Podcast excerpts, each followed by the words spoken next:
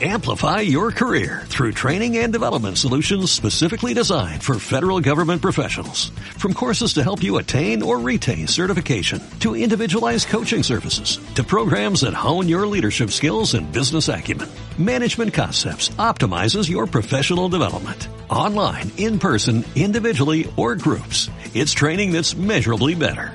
Learn more at managementconcepts.com. That's managementconcepts.com. Radio Claret América presenta Sediento de ti, la palabra, fuente de vida, con el sacerdote misionero claretiano Tony Díaz. Reflexiones diarias del Evangelio. Aquí iniciamos.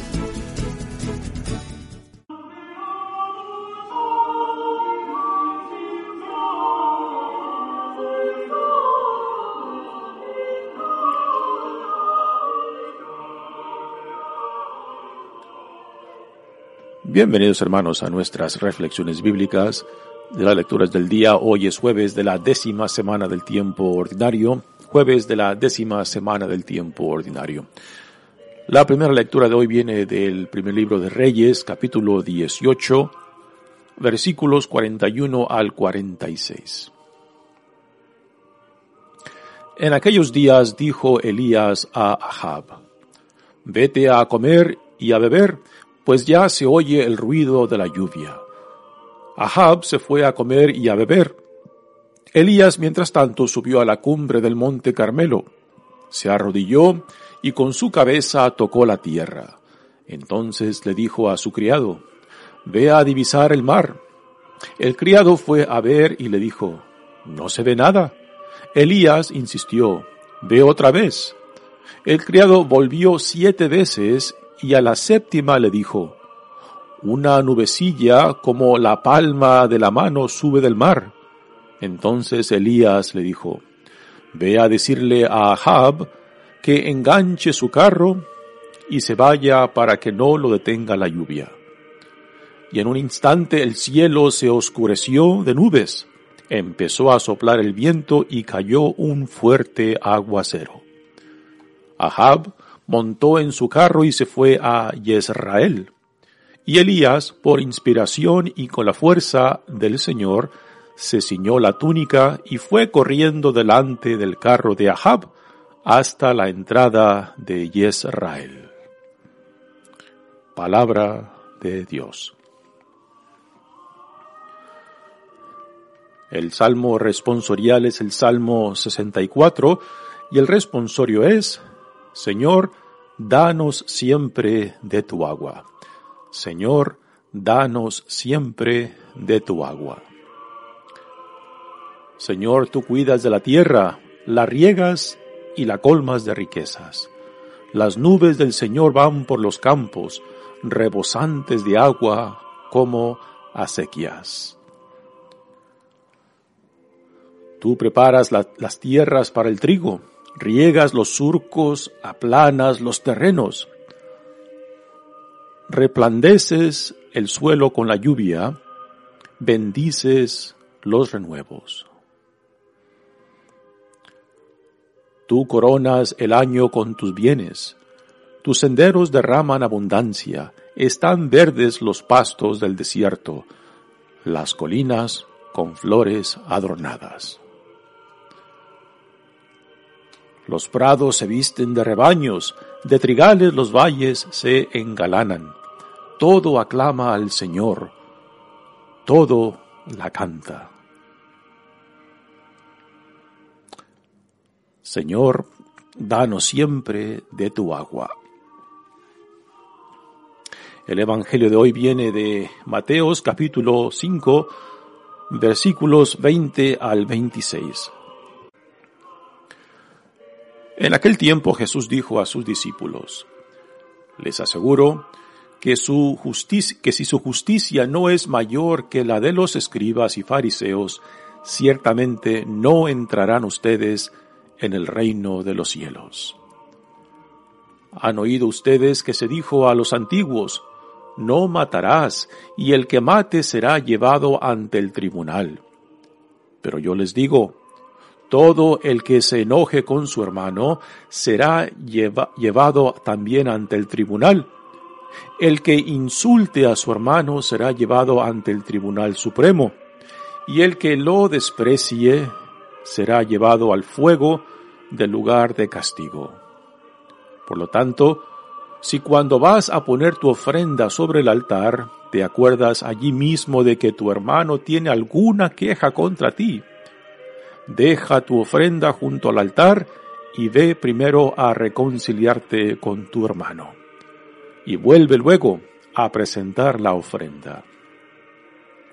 Arréglate pronto con tu adversario mientras vas con él por el camino, no sea que te entregue al juez, el juez a la policía y te metan a la cárcel. Te aseguro que no saldrás de allí hasta que no hayas pagado el último centavo. Palabra del Señor. Muy bien, demos comienzo a nuestra reflexión de las lecturas de hoy. Continuamos leyendo del ciclo sobre el profeta Elías. Ayer escuchamos cómo Elías tuvo este encuentro en contra de los 450 profetas de Baal y cómo Dios manifestó su gloria y su poder al incinerar la ofrenda en holocausto a que le ofreció Elías, a pesar de que estaban empapadas en agua, y eso hizo mucho más grande la victoria y la manifestación del poder y de la gloria de Dios ante esa escena, comprobando que el Dios de Israel es el único Dios.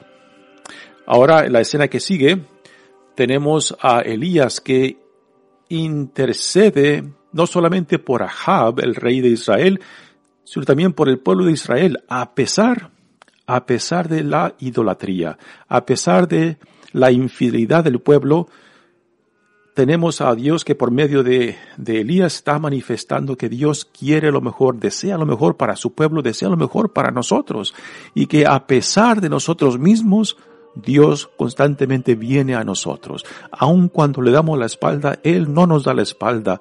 Aun cuando lo rechazamos, Él no nos rechaza, ¿no? Y aquí, en esta escena impresionante de cómo Elías, pues, uh, interviene por el pueblo de Dios.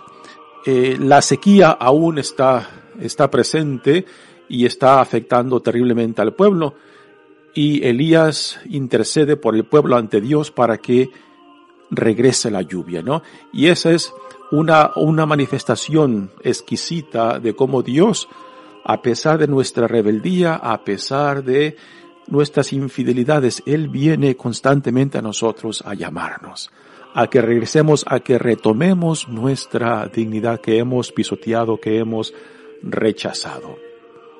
Dice la lectura de hoy. En aquellos días dijo Elías a Ahab, vete a comer y a beber, pues ya se oye el ruido de la lluvia. Recordamos que antes del encuentro entre los falsos profetas de Baal y, el, y Elías, el rey Ahab había mandado a exigir que todo el pueblo se sometiera a un ayuno para que Dios mandara la lluvia. Pero por su infidelidad, por su idolatría, Dios no había escuchado sus peticiones. Y ahora es Elías quien intercede por este pueblo rebelde para que Dios mande la lluvia y acabe con esa sequía. Dice, Ahab se fue a comer y a beber. Elías, mientras tanto, subió a la cumbre del monte Carmelo, se arrodilló y con su cabeza tocó la tierra. Esta es una expresión de profunda oración de Elías, que está implorando, intercediendo por el pueblo de Israel ante Dios para que Dios mande la lluvia. Entonces le dijo Elías a su criado, ve a divisar el mar. Está en el monte Carmelo y Elías, estando en oración, le dice a su siervo que vaya y vea hacia el oeste, o sea, hacia el mar Mediterráneo, de donde vienen las lluvias en toda esa región. Y el siervo le dice, fue y le dijo, no se ve nada.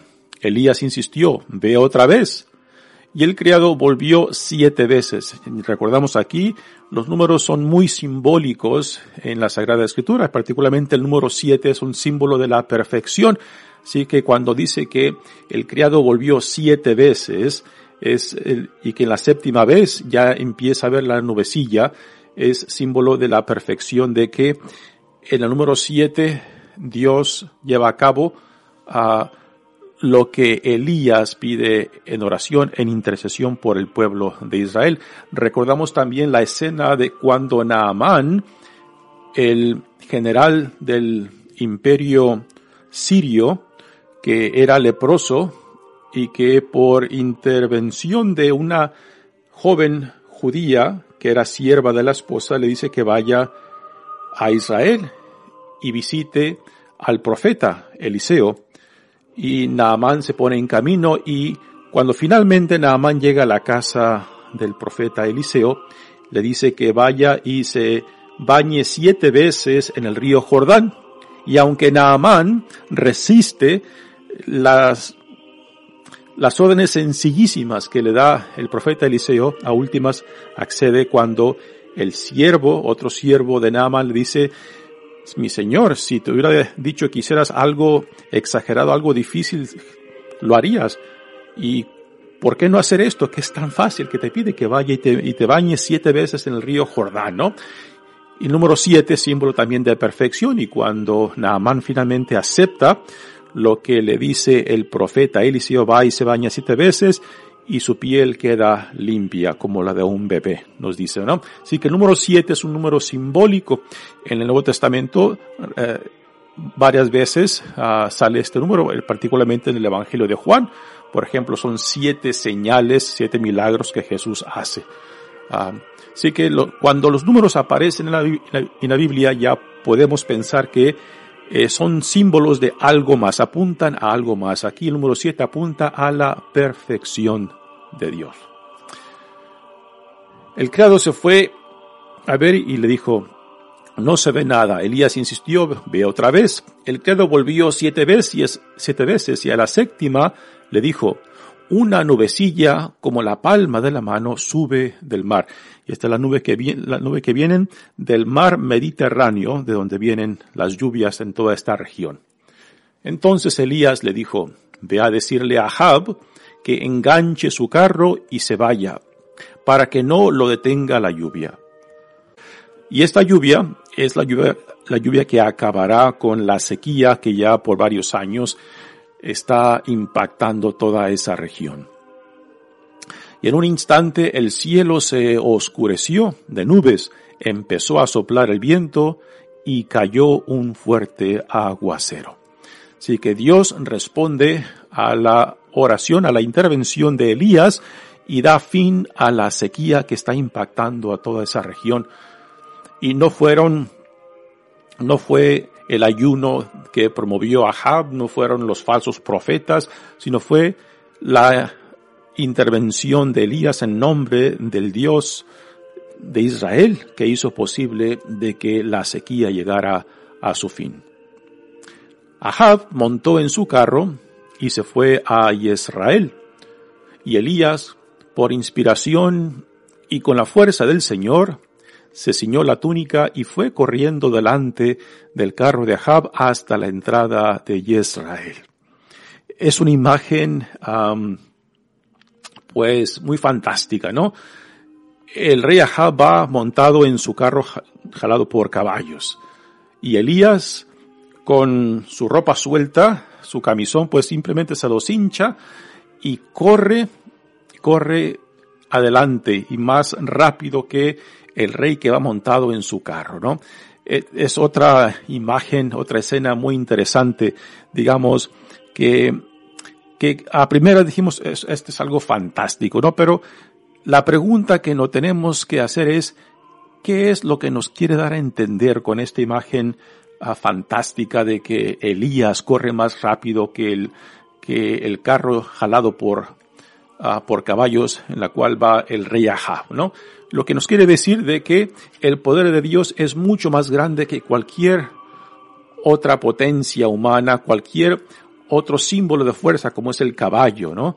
Ah, y aquí es, es, lo, es lo que nos quiere dar a entender, ¿no? Y el hecho de que Elías corra y llegue más pronto que el, eh, que el rey Ahab, nos quiere entender de que el rey Ahab, siendo el líder de Israel, el líder que debe de ser un guía para el pueblo de Israel, aún tiene mucho que aprender, aún tiene mucho que conocer para poder ser ese líder que Dios quiere que sea como rey de Israel, ¿no? Y el hecho de que llega antes de Elías al pueblo de Israel es símbolo de eso, de que aún todavía tiene mucho que aprender. Aún el rey Ahab está dominado por, por su esposa, Jezabel, quien ha introducido el culto a los Baales, quien, ha alejado, quien ha alejado al pueblo de Israel de su Dios y que ha dividido el corazón del pueblo de Israel. Y Dios, por medio del profeta Elías, llama a Israel a que regrese, a que regrese al único Dios, a que sane su corazón, a que sane esa división y que sea un pueblo que solamente tenga al único Dios en sus vidas. Muy bien, pasemos ahora a la lectura de hoy. Ayer escuchamos de cómo Jesús dice de que Él no ha venido a abolir la ley, sino a llevarla a la perfección. Y ahora empezamos a leer seis ejemplos que Jesús nos da acerca de qué es lo que entiende Él por llevar la ley a la perfección. Pero antes de entrar propiamente a la lectura de hoy, permítame que les comparta un comentario que viene de la Biblia de nuestro pueblo, de Luis Alonso Schockel. Tiene un comentario, yo creo, muy, muy acertado eh, de esta sección del Sermón de la Montaña, donde Jesús empieza a dar estos seis ejemplos, seis ejemplos de cómo Él viene a perfeccionar la ley. Y los seis ejemplos son en respecto a la ofensa, al adulterio, divorcio, juramentos, venganza y el amor al prójimo y al enemigo. Esos son los seis ejemplos que Jesús utiliza, utilizando ese, um, esa táctica de contraposiciones y de antítesis, donde él cita lo que la ley dice y después él responde con, pero yo les digo, ¿no? La antítesis, a lo que Él nos quiera dar a entender por plenitud. Y dice el comentario de Luis Alonso Schockel al comenzar de esta sección, dice, Jesús expone su postura frente a la ley, la Torah, primero en términos genéricos, incluyendo toda la escritura, en la consabida fórmula y consabida fórmula de ley y profetas. Después, en una serie de seis contraposiciones agudamente perfiladas, encabezadas por las famosas antítesis de Mateo, han oído que se dijo, pues yo les digo, Jesús habla con una autoridad que está por encima de la legislación antigua. Jesús reconduce los mandamientos a su raíz y a su objetivo último, el servicio a la vida, a la justicia, al amor, a la verdad.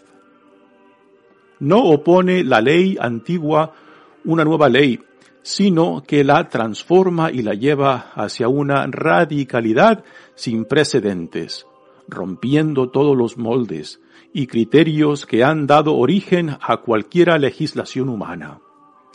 En él han dado origen a cualquier, en él en el centro de esa parte del sermón del monte está el respeto sagrado a la persona y la denuncia contra todo aquello que aún camuflado de artificio legal atente contra la dignidad del hombre y de la mujer.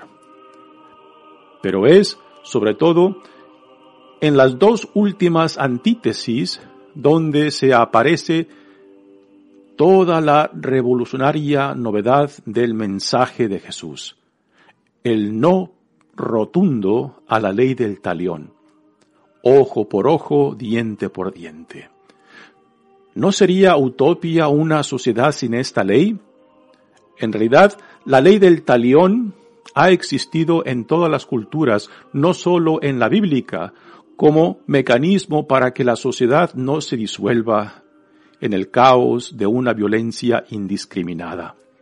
Aunque su cruda aplicación haya desaparecido prácticamente de nuestro mundo actual, la ley del talión, por más sofisticada que se muestre en nuestros comportamientos individuales o en los códigos legales, sigue estando vigente y considerada como necesaria para asegurar una aceptable convivencia humana. Así, la violencia legislada y más o menos controlada parece ser la única respuesta para hacer frente a todo otro tipo de violencia que amenace al individuo o a la colectividad. Un ejemplo entre tantos es la pena de muerte. Jesús propone la subversión de este principio porque corrompe las relaciones de las personas entre sí y con Dios. Este cambio radical solo podrá partir de la fuerza creadora del amor y será la única respuesta que pondrá fin a toda violencia. No solo se trata de una no violencia pasiva, por ejemplo, no opongan resistencia al que les hace el mal, sino activa también. Pues yo les digo, amen a sus enemigos, oren por sus perseguidores. Esta es la utopia evangélica que propone el Sermón del Monte. El amor a todos, sin condiciones, tal y como es el amor de su Padre del cielo, que hace salir su sol sobre malos y buenos y hace llover sobre justos e injustos. El amor no tiene límites, como no tiene límite la perfección a la que el creyente tiene que aspirar. Sean perfectos como es perfecto el Padre de ustedes que está en el cielo. Imitando de esta manera a Dios, podremos crear una sociedad justa radicalmente nueva. Este es el parte del comentario que da Luis Alonso Schockel en esta sección. Muy bien, pues entremos ahora al Evangelio que cubre una de estas seis presentaciones de Jesús en torno a qué es lo que Él nos da a entender por llevar a, la plenitud la ley mosaica. En aquel tiempo Jesús dijo a sus discípulos, les aseguro que si su justicia no es mayor que la de los escribas y fariseos, ciertamente no entrarán ustedes en el reino de Dios. Nuevamente, un recordatorio de que aquí Jesús cuando habla de los escribas y fariseos no es porque eran de lo peor de la comunidad judía de aquel entonces, todo lo contrario, eran de lo mejor eran los que más asentados estaban tanto en la Sagrada Escritura como en la tradición. Y que ellos, a pesar de su fidelidad a la Sagrada Escritura, a la tradición profética y también a los comentarios de los rabinos en la historia del pueblo, pues aún quedaban muy cortos porque habían reducido la fidelidad a la expresión externa de los mandamientos y no necesariamente a llevar al individuo a la fuente y raíz de la vida a la cual Dios nos llama, a la integridad de vida. Y es aquí a donde Jesús lleva la ley para darle plenitud, para, darle perfección. Y aquí nos pone el, um, el primero de los, seis ejemplos en, en respecto a, a la ofensa, pero aquí en respecto a la ofensa ya drástica, pues el de no matarás, ¿no? Dice, han oído ustedes que se dijo a los antiguos, no matarás, y el que mate será llevado ante el tribunal. Esto es lo que el mandamiento en torno a a la muerte, y aquí está hablando no de la muerte accidental, sino está la muerte homicidio, cuando uno eh, ya sea por meditación, por contemplación de, de causar la muerte, causar el daño, ¿no? Y lo lleva a cabo después de que ha considerado eh, su acción. Aquí no, no entra, no entra la muerte, digamos, por accidente o la muerte en defensa propia. No es esto lo que Jesús está hablando, aunque también es algo que se debería de evitar, no es esa la muerte que, de la cual Jesús está hablando. Aquí está hablando del homicidio. pero yo les digo, todo el que se enoje con su hermano será llevado también al tribunal. El que insulte a su hermano será llevado ante el tribunal supremo. Y el que lo desprecie será llevado al fuego del lugar de castigo. Nótese de que aquí hay una hay una progresión cada vez más seria, más alta de las consecuencias de los tres pasos que Jesús delinea en, su antítesis. Eh, dice, todo el que se enoje con su hermano y, y el enojarse lo, lo, lo iguala al, al homicidio, o sea, al matar a una persona que será llevada ante el tribunal, ¿no? Eh, a primeras parece una exageración de que Jesús puede igualar el matar a una persona, o sea, el, llevar a cabo este, un homicidio, igualarlo al enojarse con el hermano. ¿A, ¿A dónde nos quiere llevar Jesús? Nos quiere llevar al corazón, a donde nacen las intenciones y las motivaciones que hacen posible el contemplar, quitar la vida y después de haber contemplado quitar la, vida a alguien, de llevarlo a cabo, ¿no? Entonces Jesús nos lleva al corazón, a la fuente, a la fuente de donde nacen nuestras motivaciones e intenciones, para poner alto ahí a la posibilidad de, de aún imaginar o contemplar de quitarle la vida a alguien.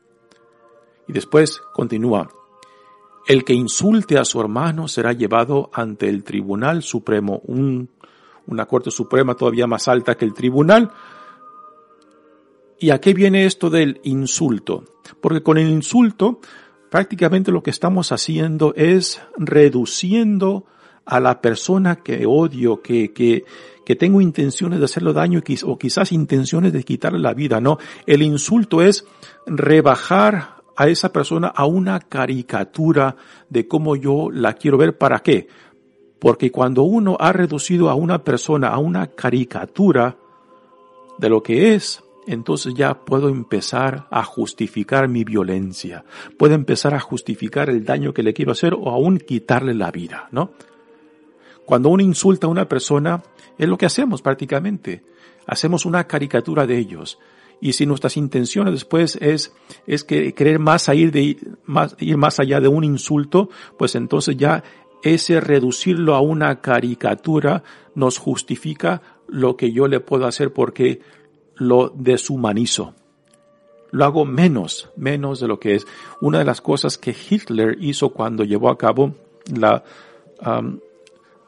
la decisión final de querer deshacerse del pueblo judío fue de crear unas caricaturas de todo un pueblo, ¿no? Para poder justificarle por qué tenían que deshacerse de ellos el por qué tenían que matarlos de esa manera, ¿no? Y eso, eso empezó con la imagen que él empezó a crear y proyectar de todo un pueblo, ¿no? Así que insultar a alguien va a la raíz de lo que promueve, de lo que nos lleva a meditar y a llevar a cabo el hacerle daño a una persona. Será llevado ante el Tribunal Supremo y el que lo desprecie, ya el desprecio va, es un paso todavía, ah, pues, más serio después del insulto. Despreciar a alguien es prácticamente deshumanizarlo totalmente. Y repito, cuando uno deshumaniza a una persona, cuando uno lo reduce, digamos, a un animal o algo menos de un ser humano, entonces después fácilmente podemos justificar el, el abuso, el abuso verbal, el abuso psicológico, emocional o el abuso físico, ¿no?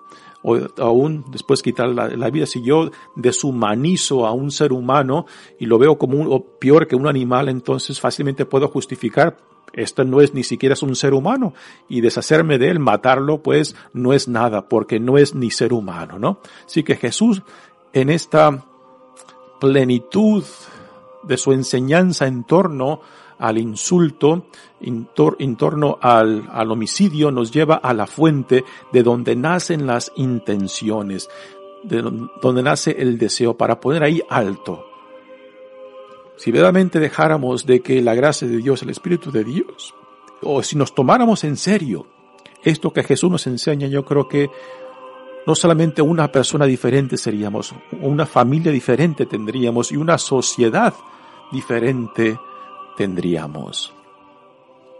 Continúa Jesús diciendo, por lo tanto, si cuando vas a poner tu ofrenda sobre el altar, te acuerdas allí mismo de que tu hermano tiene alguna queja contra ti, deja la ofrenda junto al altar y ve primero a reconciliarte con tu hermano y vuelve luego a presentar tu ofrenda. ¿Qué nos quiere decir Jesús con esto, no? Que toda religiosidad es insignificante si no te lleva a transformar tu persona, tu corazón. Si no, nos ayuda a ser personas íntegras y que nuestra religiosidad nos lleve a la hermandad, nos lleve a la solidaridad, nos lleve al amor, a la compasión, a la justicia de Dios. Si todo lo que hacemos religiosamente no nos lleva a esto, entonces nuestra religiosidad no toca de pies a tierra, no tiene nada que ver con el Evangelio, no tiene nada que ver con lo que profesamos que somos cuando nos ponemos el nombre de cristiano. Así que Jesús aquí nos lleva a la fuente de lo que nos mueve, de nuestras motivaciones a, hacer, a pensar y a tratar a otros. E, en esto consiste la plenitud de la cual Jesús nos, nos, ah, nos comparte, de ir al corazón, a la integridad de la persona y a la hermandad a la cual nuestra religiosidad nos tiene que llevar. Mi nombre es Padre Tony Díaz, misionero claretiano. Que Dios los bendiga. Radio Claret América presentó Sediento de ti, la palabra fuente de vida. Sus comentarios son importantes. Contáctenos en radioclaredamerica.gmail.com